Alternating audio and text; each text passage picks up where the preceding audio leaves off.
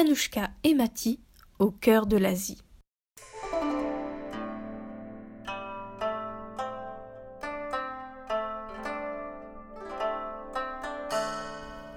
La suite du voyage se poursuit pour nos amis, qui arrivent à Datong avec la pluie. C'est une ville connue pour ses grands bouddhas, sculptés dans des grottes non loin de là. Ils arrivent sur le site épatant, bordé de grandes colonnes ornées d'éléphants. Avant de se promener dans le parc, Anouchka fait un peu de tir à l'arc. Ils vont ensuite explorer les alcôves colossales qui accueillent des statues phénoménales.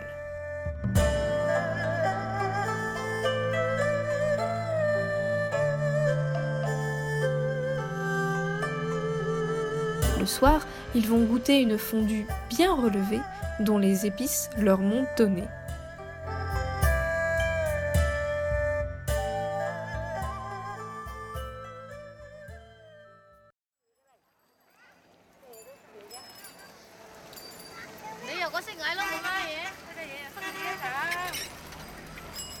Ensuite, ils se rendent à Pingyao, dont le cœur historique est réputé très beau.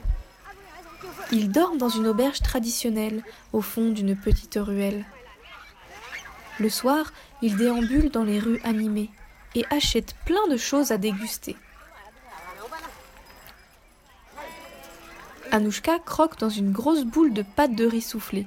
Mati se régale de brochettes de tofu épicées.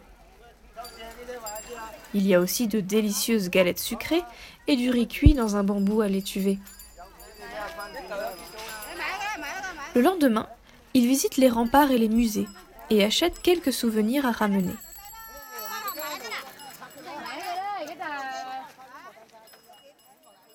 Ensuite, il faut repartir pour leur prochaine destination, la ville de Xi'an et sa très populaire attraction. Un site archéologique extraordinaire qui abrite des milliers de soldats de terre.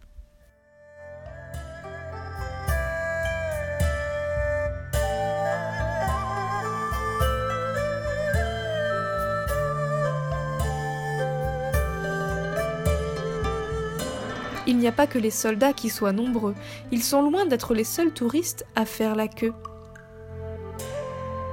L'armée de terre cuite est très bien conservée. Difficile d'imaginer qu'elle est là depuis des milliers d'années.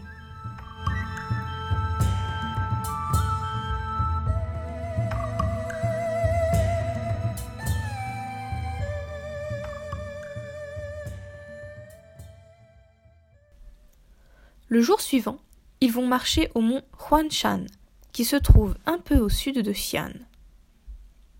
Ils sont bien loin de la foule et du stress et profitent de cette marche dans la brume épaisse.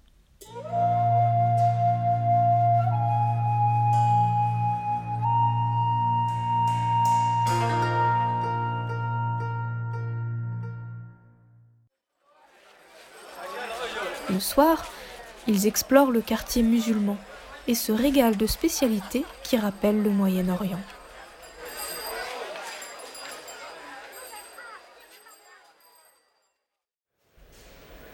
Les voilà dans une gare une fois encore.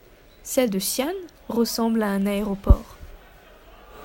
Hangzhou les attend au bout des rails pour faire le plein de verdure avant de visiter Shanghai. C'est une jolie ville au bord d'un lac où l'on cultive le thé, l'endroit idéal pour se reposer. Ils visitent le musée national de la soie et jouent aux cartes avec un groupe de Chinois. Le dernier train qu'ils prennent sur le continent les conduit à Shanghai et sa silhouette de géant.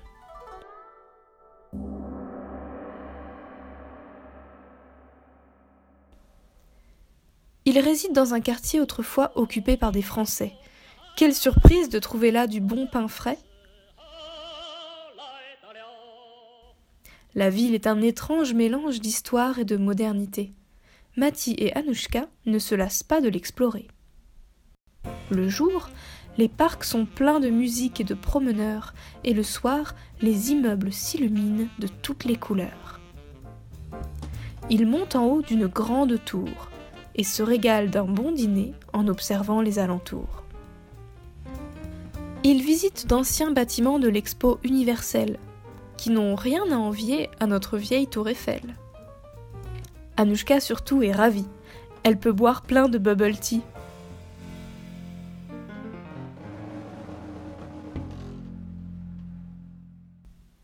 Il est temps de quitter Shanghai et ses rivages.